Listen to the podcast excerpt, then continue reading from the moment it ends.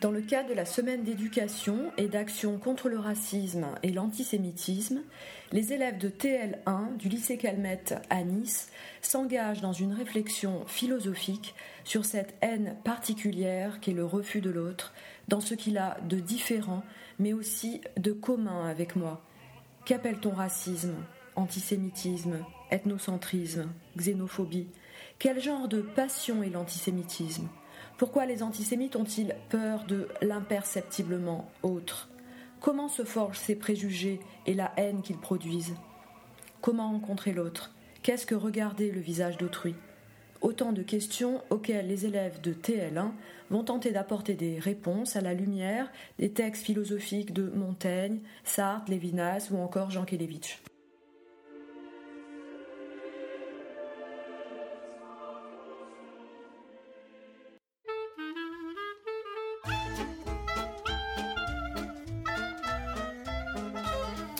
Victoire et Nastasia nous parlent de Sartre et de ses réflexions sur la question juive. Si un homme attribue tout ou partie des malheurs du pays et de ses propres malheurs à la présence d'éléments juifs dans la communauté, s'il propose de remédier à cet état de choses en privant les juifs de certains de leurs droits ou en les écartant de certaines fonctions économiques et sociales ou en les expulsant du territoire ou en les exterminant tous, on dit qu'il a des opinions antisémites. Ce mot d'opinion fait rêver. C'est celui qu'emploie la maîtresse de maison pour mettre fin à une discussion qui risque de s'envenimer. Il suggère que tous les avis sont équivalents. Il rassure et donne aux pensées une physionomie inoffensive en les assimilant à des goûts. Tous les goûts sont dans la nature, toutes les opinions sont permises. Des goûts, des couleurs, des opinions, il ne faut pas discuter. Au nom des institutions démocratiques, au nom de la liberté d'opinion, l'antisémite réclame le droit de prêcher partout la croisade anti-juive. Sartre est un philosophe et écrivain engagé français, né en 1905 et mort en 1980 à Paris. Il représente le courant existentialiste. Son œuvre et sa personnalité ont marqué la vie intellectuelle et politique de la France de 1945 à la fin des années 70. Nastasia, pourquoi selon Sartre, l'antisémitisme n'est-il pas qu'une haine des juifs, mais une haine de tous les hommes? Vous savez, Sartre disait Pas un Français ne serait en sécurité tant qu'un Juif, en France ou dans le monde entier, pourrait craindre pour sa vie. La haine des Juifs est donc liée à la haine de toute l'humanité. Mais pourquoi? En fait, pour ça, cet antisémitisme et euh, la haine de l'altérité dans l'identité personnelle, et surtout la crainte de la division de la société. Ce groupe d'individus fuit la politique et y répond de façon violente par des atteintes physiques ou morales afin d'éviter la multiplicité. Victoire, selon vous, quel genre de passion est l'antisémitisme? Eh bien, comme le dit Sartre, l'antisémitisme est d'abord une passion. Mais ce n'est pas une passion au sens de hobby, d'activité qui occupe la majorité de notre temps, mais une passion au sens philosophique du terme, c'est-à-dire une conduite irrationnelle, intentionnelle et même pulsative. C'est un engagement de l'âme, mais si profond et si total qu'il s'étend au physiologique, comme c'est le cas dans l'hystérie. Sartre associe donc l'antisémitisme à une pathologie qui prend le dessus sur la raison et la faculté de juger. Très bien. Et quel intérêt peut trouver l'antisémite dans sa haine du juif?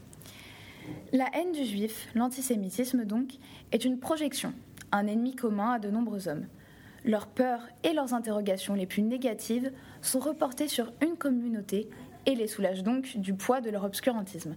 L'antisémite peut tout aussi bien être instruit et cultivé, mais tout de même ne pas avoir assez de recul et d'entendement pour se questionner sur ses peurs. Effectivement, le juif s'apparente pour l'antisémite à un bouc émissaire. D'accord, mais euh, en quoi en fait c'est un bouc émissaire? Eh bien, un bouc émissaire, c'est une personne à qui l'on attribue injustement la responsabilité de tous les torts, toutes les fautes. Mais alors, pourquoi faire du juif un bouc émissaire? Les Juifs étant une communauté, ils font donc preuve d'une identité singulière, légèrement en marge d'une certaine normalité, normalité qui est d'ailleurs plutôt subjective. Les antisémites se déresponsabilisent de leurs problèmes, de leurs tourments, de leurs pulsions morbides, en les reportant sur cette même communauté. Un des facteurs de cet agissement est le problème du manichéisme. Certains hommes, consciemment ou même inconsciemment, voit le monde organisé de façon manichéenne. Le bien d'un côté, le mal de l'autre, mais pour cela, il faut identifier l'ennemi. Pour l'antisémite, c'est le juif.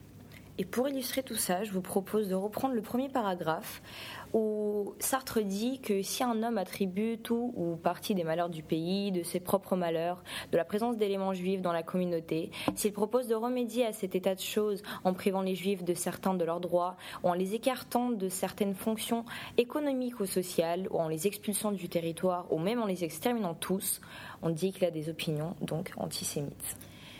Mais j'ai entendu dire que Sartre parlait de juifs authentiques. Est-ce que, euh, tu peux m'en dire un petit peu plus? Bien sûr, donc un juif authentique est une personne juive qui a choisi d'assumer son histoire, sa religion et surtout son identité juive. Il choisit d'être juif malgré le fait d'être considéré comme une créature d'un nez. Or, le juif authentique garde et revendique son statut de juif dans une société mauvaise où il est à part. Le juif cherche en fait le pluralisme social. En philosophie, le pluralisme est une doctrine qui admet une pluralité des êtres qui sont multiples, indépendants et qui ne peuvent pas être réduit à une substance unique. Il est donc juif et le reste envers et contre tous. J'ai une question pour Victoire. On retrouve souvent le mot opinion dans le texte, mais finalement, euh, est-ce qu'on peut dire que l'antisémitisme n'est qu'une simple opinion? Alors pour Sartre, c'est un nom catégorique. Il dit même que l'antisémitisme ne rentre pas dans la catégorie de pensée que protège le droit de libre opinion. Ce qui signifie donc qu'une opinion est un avis sur les choses, sur des idées ou sur des concepts. Mais ces opinions sont protégées par la loi, du moins en France. L'antisémitisme ne rentre donc pas dans la catégorie des opinions, mais plutôt dans la catégorie des idéologies nauséabondes, qui visent des gens en particulier. Ce n'est donc pas une opinion, et sûrement pas une opinion comme une autre. Prenons pour exemple les personnes qui disent Voyez-vous, il doit y avoir quelque chose chez les juifs, ils me gênent physiquement. Selon Sartre, ce genre de propos ne peut être une opinion, c'est seulement de la logique personnelle. C'est comme si on disait il doit y avoir quelque chose dans la tomate, puisque j'ai horreur d'en manger, ce qui semble plutôt ridicule et irrationnel. Et moi je suis d'accord.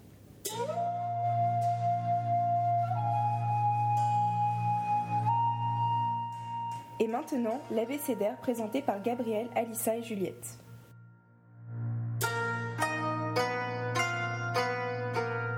Antisémitisme. L'antisémitisme est un sentiment d'aversion envers les juifs en tant que peuple ou race supposée inférieure.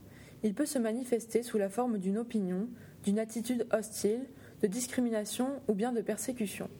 C'est une forme de racisme caractérisée par deux erreurs. Premièrement, le fait de définir une race chez l'homme et ensuite de supposer qu'une race serait inférieure aux autres. Différence. Le mot différence vient du latin differentia, venant de différer, disperser, séparer, déchirer. Dès l'écoute du sens de l'étymologie, on peut noter qu'elle renvoie à une notion de séparation, de division. Le terme différence peut, recouvrir des critères qualitatifs ou quantitatifs. La différence est ce qui distingue, ce qui oppose deux choses ou deux personnes, éventuellement plusieurs deux à deux. C'est le résultat de leur comparaison ainsi que le fait de différer. Discrimination. Le mot discrimination est issu du latin discriminare qui signifie point de séparation. En effet, la discrimination est la distinction, l'isolement, la ségrégation de personnes ou d'un groupe minoritaire. Celle-ci mène souvent à restreindre les droits de certains en leur, en leur appliquant un traitement spécifique défavorable. Ainsi, elle porte atteinte à l'égalité des droits de chacun. Désobéissance. La désobéissance civile consiste à refuser d'obéir aux lois ou aux jugements d'ordre civil. Contrairement à la criminalité, la désobéissance civile a un intérêt général dans le but d'améliorer les conditions d'un groupe. Elle a un but précis, celui d'attirer l'attention de l'opinion publique sur le caractère injuste d'une loi en vue d'un changement politique, économique ou social et d'obtenir une abrogation et son entendement. Un exemple que l'on pourrait citer est le mouvement dirigé par Martin Luther King aux États-Unis pour abolir les lois de ségrégation raciale. Ethnocentrisme. Le mot ethnocentrisme découle du, grec ethnos, qui signifie ethnie, et de centrum, signifiant contre. L'ethnocentrisme désignerait alors le fait de privilégier chez certaines personnes la communauté à laquelle elles appartiennent, faisant de leur propre, leur propre culture le seul modèle de référence et ainsi sous-estimer ou rejeter tout ce qui ne s'en rapporte pas. Esprit critique. L'esprit critique désigne une capacité à s'interroger avec exigence et rationalité sur la réalité ou la probabilité de, faits, puis sur leur interprétation. C'est une démarche de remise en question des opinions, de leurs arguments et de la façon dont ils sont exprimés. Il s'agit donc de se questionner sur la qualité intrinsèque, c'est-à-dire la forme logique et la rhétorique, ainsi que sur la fiabilité de la source, sans se faire influencer par certains émetteurs comme les médias par exemple.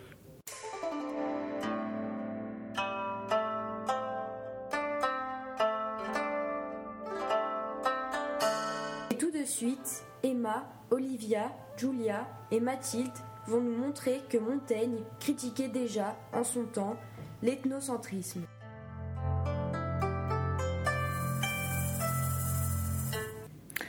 Je trouve, pour en revenir à mon propos, qu'il n'y a rien de barbare et de sauvage en cette nation, à ce qu'on m'en a rapporté, sinon que chacun appelle barbarie ce qui n'est pas de son usage.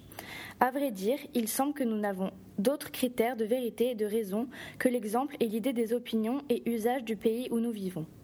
Là est toujours la religion parfaite, l'administration parfaite, l'usage parfait et incomparable de toutes, de toutes choses.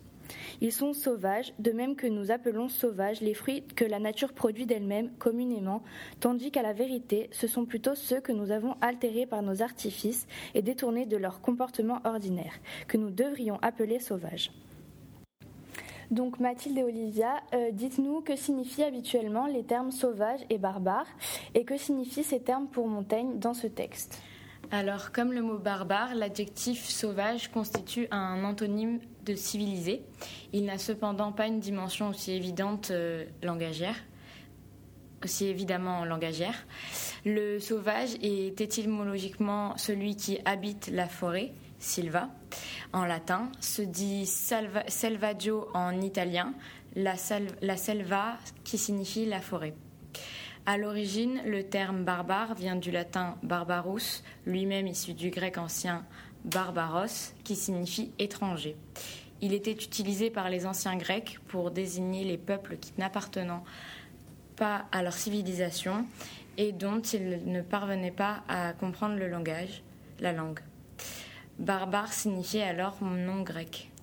Pour Montaigne, ces termes sont différents et il formule sa thèse en contestant les mots barbare et sauvage. Ils apparaissent comme péjoratifs et sont traduisibles comme cruels et grossiers. Montaigne poursuit son raisonnement avec un argument. On appelle les hommes sauvages de même que nous nommons ainsi les fruits. Il y a ici une première définition du mot. Ce qui est sauvage est ce qui est à l'état de nature, ce qui n'a pas été modifié par l'action de l'homme. Or, ces fruits sont appelés comme tels car ils dépendent de la nature. Montaigne redéfinit alors le terme par déviation du caractère péjoratif en tendant à valoriser la nature par rapport à l'artifice. Donc il ne faut pas considérer que les hommes naturels sont sauvages ou barbares. Plus loin même, ces mots devraient au contraire être appliqués à ce qui est passé par la main de l'homme qui l'a modifié. Les barbares et sauvages sont en fait naturels et c'est une faute de les qualifier ainsi puisque ces termes sont péjoratifs. Julia, expliquez euh, la phrase euh, Chacun appelle barbarie ce qui n'est pas de son usage. Donc alors pour Montaigne, ce qu'on appelait la barbarie serait une aliénation de l'être humain, plus précisément quelque chose ou quelqu'un d'étranger à nous-mêmes qui n'appartiendrait pas à notre civilisation et qui posséderait donc des traits différents de nous sur le domaine euh, religieux, politique ou encore artistique. Et en quoi l'expression un état naturel si pur et si simple peut constituer une critique du monde dit civilisé pour Montaigne alors, cette société euh, civilisée constitue une critique pour Montaigne car elle n'est qu'artifice. Elle ne répond pas aux critères d'état naturel pur et simple qui fut l'état originel des indigènes américains dont parle Montaigne. Elle s'éloigne donc de l'état de nature et les personnes dites du monde civilisé s'aliènent.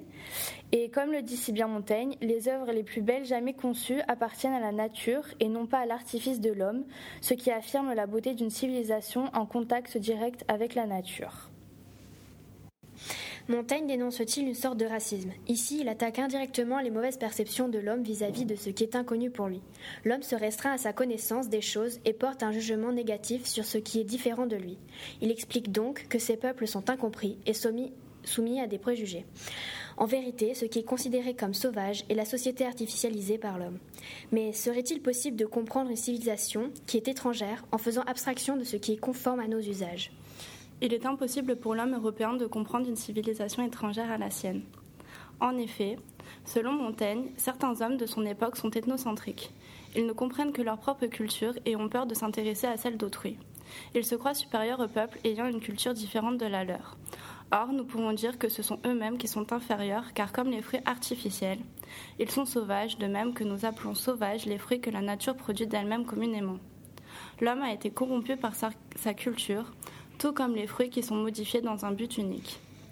Mais cet état naturel si pur et si simple semble-t-il critiquable L'idée que des peuples vivent dans un état naturel si pur et si simple peut être contestée. Montaigne dit dans ce texte que ces peuples sont barbares dans, le sens où ils, ils ont très peu de connaissances intellectuelles et qu'ils sont gouvernés par des lois naturelles. Ils n'ont pas de savoir, d'instruction et restent dans un état premier, la loi du plus fort. D'un autre côté, on peut dire que cette idée reste intéressante. Ces peuples sont plus purs, ils sont confrontés à la nature et la raison. Ils ne connaissent pas la corruption dont nous sommes victimes. Ils vivent en osmose avec la terre. On pourrait dire en quelque sorte que c'est même l'homme européen qui devrait être considéré comme sauvage, car c'est celui qui a, fait le plus de dégâts, qui, qui détruit et juge sans avoir de raison valable.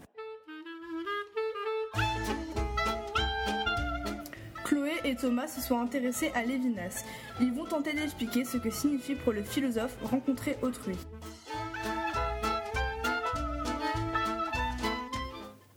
Emmanuel Lévinas est un philosophe français juif d'origine lituanienne. Il est considéré comme l'un des plus grands penseurs du XXe siècle. Malheureusement, sa pensée trop complexe l'a rendu méconnu. Totalité et infini est un essai dans lequel il traite d'autrui, plus particulièrement du jugement envers autrui. Il dénigre la chosification et pense que l'on ne doit pas juger quelqu'un au trait de son visage. Je pense que l'accès au visage est d'emblée éthique. C'est lorsque vous voyez un nez, des yeux, un front, un menton, et que vous pouvez les décrire, que vous vous tournez vers autrui comme vers un objet. La meilleure manière de rencontrer autrui, c'est de ne pas même remarquer la couleur de ses yeux. Quand on observe la couleur des yeux, on n'est pas en relation sociale avec autrui. La relation avec le visage peut certes être dominée par la perception, mais ce qui est spécifiquement visage, c'est ce qui ne s'y réduit pas. Il y a d'abord la droiture même du visage, son exposition droite, sans défense, la peau du visage est celle qui reste la plus nue, la plus dénuée. La plus nue, bien que d'une nudité décente. La plus dénuée aussi, il y a dans le visage une pauvreté essentielle. La preuve en est qu'on essaie de masquer cette pauvreté en se donnant des poses, une contenance. Le visage est exposé, menacé, comme nous invitant à un acte de violence. En même temps, le visage est ce qui nous interdit de tuer. Emmanuel Levinas, Éthique et Infini, 1982.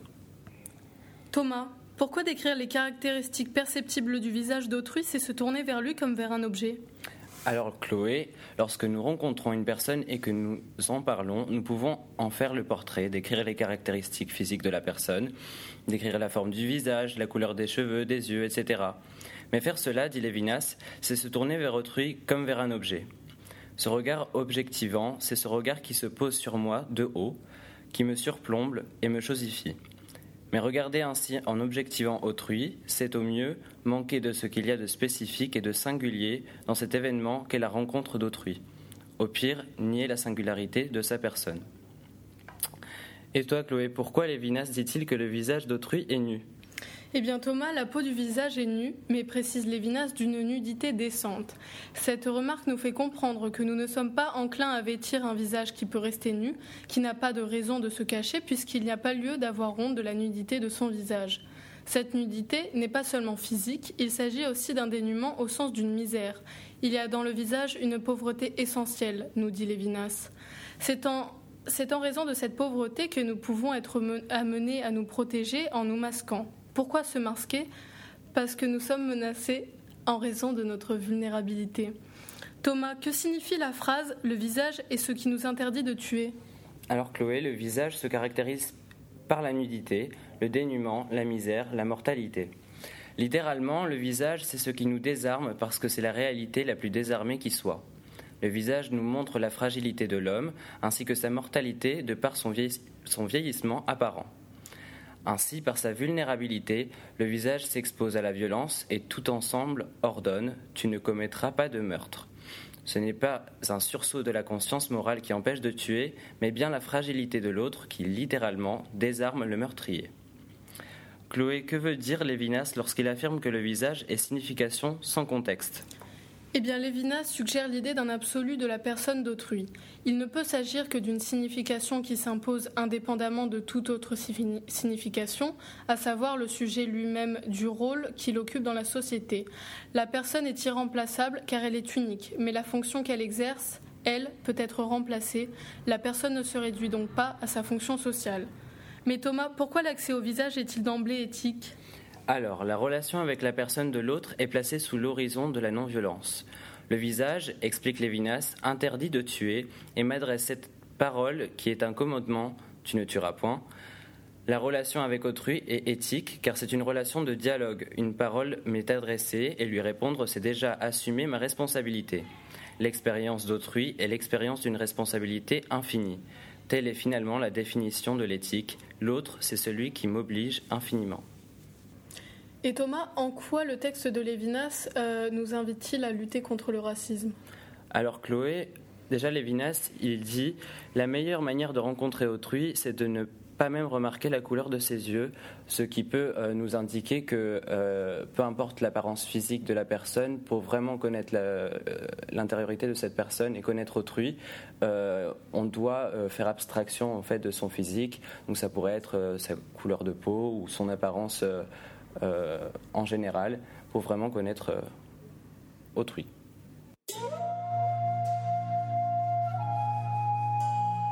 Et tout de suite, l'abécédaire présenté par Marie, Amy et Léana.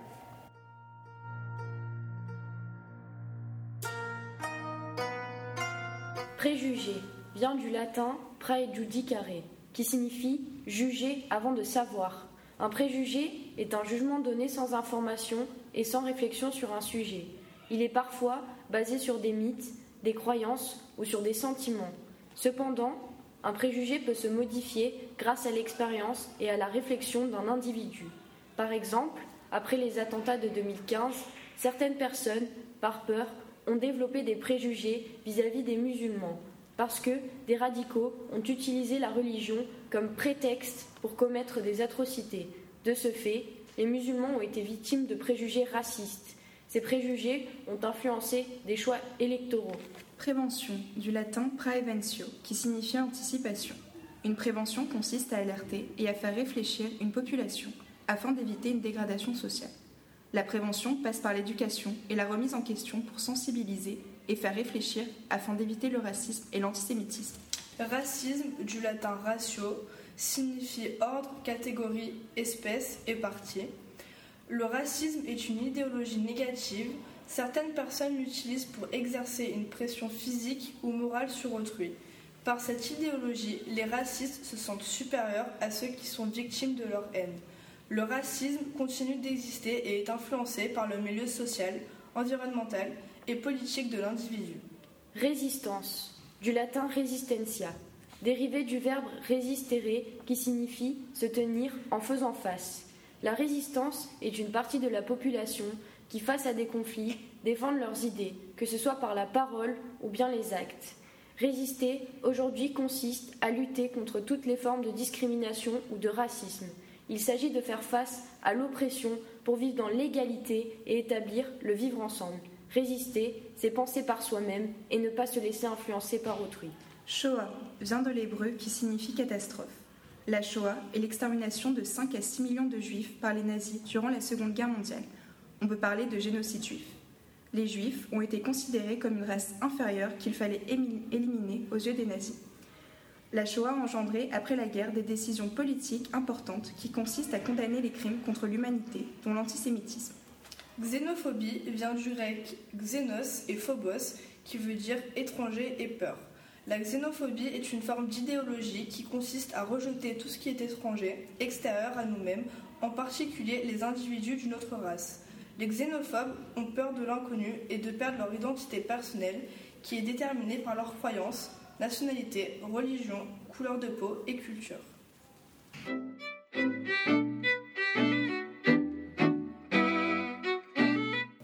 Inès et Solène nous expliquent ce qu'est l'antisémitisme pour Jean Kelevitch.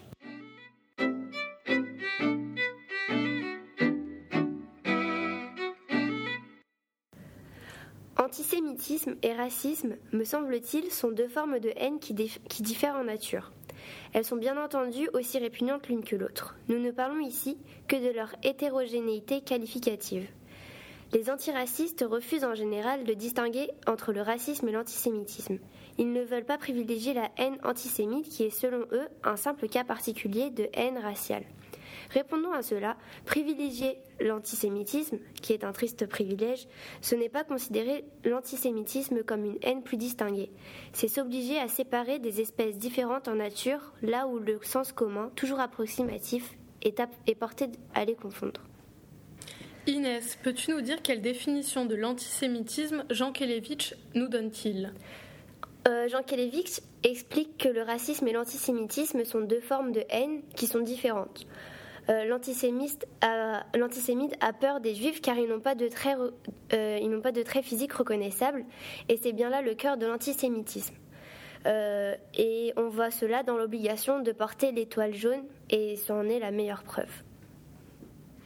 Mais y a-t-il une question juive selon Jean Kelevitch? Explique-nous pourquoi. Pour lui, il n'y a pas de question juive et cette notion a été inventée par les antisémites euh, pour, que, pour que les juifs puissent croire qu'ils sont différents. Et les juifs existent seulement dans le regard des antisémites. Il refuse, euh, Jean Kelevitch refuse cependant de, réduire le juif à ce que l'antisémite à ce que l'antisémite fait de lui, mais en même temps, euh, le fait de réfléchir à ce sujet lui a fait prendre conscience du fait que lui-même était juif. Pourquoi les antisémites ont-ils peur de l'imperceptiblement autre? Euh, Il explique qu'un juif est différent parce qu'il l'est. Il y a une naissance juive. Il n'y a pas, euh, mais ils n'ont pas les mêmes intérêts, ils n'ont pas les mêmes goûts, et c'est ça en fait qui effraie les antisémites. Euh, c'est cette différence qui est imperceptible. Et c'est le fait qu'ils n'arrivent pas à catégoriser des humains avec un simple regard qui les frustre et qui les agace encore plus. Et, un, politique de, l'époque explique même qu'il aurait été plus facile de, les différencier s'ils avaient eu la peau bleue. Quelle distinction Jean Kelevitch établit-il entre racisme et antisémitisme? Il n'établit pas de hiérarchie euh, dans la haine, euh, car, pour lui, ces deux formes sont aussi répugnantes l'une que l'autre, mais c'est plutôt la persécution qui est différente, euh, parce que celle des juifs est, comparable à, aucune autre. Le racisme est un complexe de supériorité qui est, stupide, et lorsque l'antisémitisme est plutôt la, peur du différent. Pour lui, la haine qui commence avec les juifs n'en finit pas avec eux. Enfin, Inès, qu'est-ce que le pardon conditionnel selon Jean Kelevitch? Euh, Jean Kelevitch euh, veut passer à autre chose, mais pour lui, le pardon est difficile à prononcer car personne ne lui, ne lui a demandé. Euh, il est difficile de pardonner à cette partie de, cette partie d'humain qui a voulu en exterminer toute une, autre partie. Et il pardonne parce qu'il le faut, mais, il n'aimera jamais euh, les nazis, il, ne pardonnera jamais avec le cœur, euh, tout simplement parce qu'il ne le peut pas. Le devoir de pardonner est un problème et c'est un effort à, fournir sans cesse. Et le pardon pur n'a peut-être euh, d'ailleurs jamais été accordé ici-bas, et c'est de ce point de vue-là que le pardon est un événement dans l'histoire. Et, et, pour que le, pardon soit valable, il faudrait que ce soit un pardon gracieux et qu'il n'ait pas la moindre trace de rancune et de ressentiment, et c'est ça le pardon conditionnel.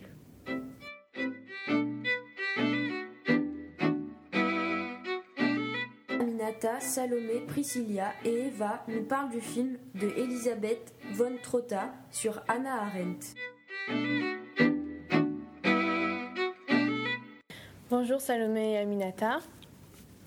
Euh, donc vous venez de visionner le film euh, d'Anna Arendt réalisé par euh, Margaret von Trotta. Pouvez-vous un peu nous parler en quelques mots d'Anna Arendt? Alors, Anna Arendt est une philosophe du XXe siècle qui fuit l'Allemagne pour les États-Unis pendant la Deuxième Guerre mondiale, car elle est issue d'une famille juive allemande et elle est très connue pour ses nombreux travaux philosophiques et politiques. Et euh, de quoi traite le film plus précisément? Alors, le film traite du procès d'Adolf Eichmann, qui est un criminel de guerre nazi qui a participé à l'élaboration de la solution finale euh, son procès se déroule à Jérusalem, où il sera ensuite pendu en 1962. Anna Arendt a assisté à ce procès dans le but d'écrire des articles pour le New Yorker et elle publie à la suite un livre qui s'intitule Eichmann à Jérusalem, au sous-titre Rapport à la banalité du mal. Euh, Salomé, pouvez-vous me parler du concept de banalité du mal? Alors, euh, le concept de banalité du mal, c'est un concept euh, très novateur pour l'époque et qui s'oppose en fait à la vision originelle du mal, qui est défini donc comme un mal radical et qui provient de l'homme et uniquement de l'homme. Alors, Anna Arendt, en fait, définit le mal comme quelque chose qui est extrême mais jamais radical et qui donc ne provient pas de l'homme mais qui s'exprime seulement à travers l'homme. Donc euh, pour elle, le mal naît en fait d'une incapacité à penser. Donc l'homme qui ne pense pas va se réfugier euh, dans des formules toutes faites, comme les lois par exemple, et euh, il n'interrogera pas sa conscience. Et donc dès lors, il pourra par exemple avoir des confusions morales qui, qui seront donc le résultat de son manque de réflexion. Et pour Anna Arendt, donc le plus grand mal est celui qui est accompli par des personnes normales parce que pour elles, ce sont, ce sont elles qui sont incapables de dépasser en fait euh, le plan de la légalité vers celui de la légitimité. Donc au final, on peut imaginer que ce concept a suscité une polémique à l'époque de l'après-guerre. Euh, oui, parce que en fait, euh, cette approche philosophique et politique du mal a suscité beaucoup d'incompréhension et donc une révolte causée par cette incompréhension. Parce qu'en fait, Anna Arendt est apparue comme euh, celle qui a déresponsabilisé euh, l'accusé, donc euh, Eichmann. Mais en fait, sa définition de la banalité du mal n'était pas du tout celle d'une banalisation du mal, donc il ne faut pas confondre les deux. Et elle n'a pas du tout excusé Eichmann pour ses actes, mais elle a envisagé seulement son cas sous un angle plus philosophique et il n'a pas toujours été compris dans sa totalité en fait. Et donc Eichmann est apparu comme, euh, non plus comme une victime à part entière. Mais, euh, mais pour, euh, pour Anna Arendt, il n'était plus en fait vraiment un antisémite, mais seulement une victime de sa banalité et de son incapacité à penser. Et ce constat a suscité une polémique parce qu'il a été mal interprété et les gens ont pensé que Anna Arendt minimisait les crimes de l'accusé. Alors quelle peut être la morale du film? Alors Anna Arendt montre euh, que les réactions sont radicalisées, que ce soit en discriminant les juifs lors de la Deuxième Guerre mondiale ou en accusant Eichmann lors du procès. Euh, ces réactions proviennent, euh, selon elle, d'un manque de réflexion. Si on ne pense pas, on n'est pas capable de jugement moral car on ne fait pas la différence entre le bien et le mal, ce qui nous conduit à commettre des crimes. Anna Arendt souligne l'importance de la philosophie, qu'elle définit comme un dialogue entre soi et soi-même, car euh, elle permet une réflexion qui élève la personne au rang d'être moral et à dépasser le racisme et l'antisémitisme. Eh bien, merci beaucoup pour votre intervention.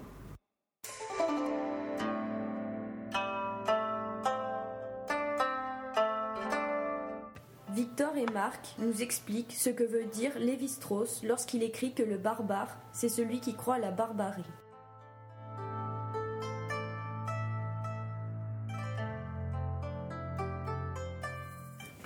L'aptitude la plus ancienne, et qui repose sans doute sur des fondements psychologiques solides, puisqu'elle tend à réapparaître chez, chacun de nous quand nous sommes placés dans une situation inattendue, consiste à répudier purement et simplement les formes culturelles, morales, religieuses, sociales, esthétiques, qui sont les plus éloignées de celles auxquelles nous nous identifions. Habitude de sauvage, cela n'est pas de chez nous, on ne devrait pas permettre cela, etc. Autant de réactions grossières qui traduisent ce même frisson, cette même répulsion, en présence de manières de vivre, de croire, ou de pensées qui nous sont étrangères. Ainsi, l'Antiquité confondait-elle tout ce qui ne participait pas à la culture grecque, puis gréco-romaine, sous le même nom de barbare. La civilisation occidentale a ensuite utilisé le terme de sauvage dans le même sens.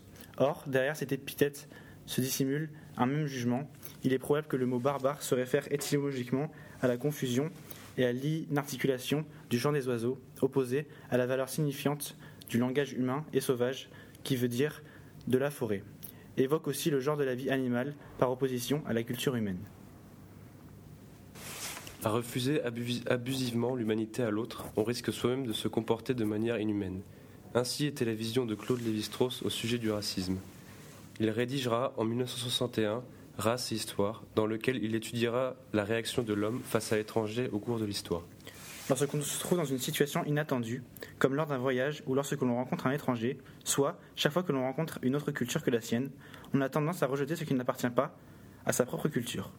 Ainsi, des actions morales, comme la question de la polygamie, religieuses, comme certains rites, sociales, comme la manière de saluer, ou esthétiques, comme la manière de s'habiller ou de se tatouer le corps, sont facilement, dès qu'elles ne sont, sont facilement rejetables dès qu'elles ne nous ressemblent plus. Ce serait, une réaction naturelle et primitive que de refuser le différent, ce qui n'apparaît pas dans notre société, qui sort de notre champ de vision habituel. Ainsi, lorsqu'on rencontre un étranger, avec une culture qui diffère de la nôtre, on va l'associer à la nature et non plus à la culture. On fait ainsi de l'étranger un sauvage, un barbare, par le simple fait qu'il ne partage pas les mêmes modes de vie. L'étranger n'est plus humain, il devient chose. Celui qui juge inhumain, sauvage ou barbare l'autre parce qu'il est radicalement différent manque d'humanité. C'est refuser ce qui fait la dignité des autres, sa nature humaine. Lévi-Strauss met en avant un devoir moral. Nous nous devons d'accepter le différent. Il en est de notre humanité. Le barbare est celui qui croit à la barbarie de l'autre, c'est-à-dire qu'il le considère en dehors de la culture, inhumain. Il croit que l'autre est un barbare parce qu'il ne respecte pas sa dignité d'homme. Or, ne pas reconnaître en l'autre une même nature humaine, c'est cela être un barbare. Ainsi, le, barbare, c'est d'abord l'homme qui croit à la barbarie.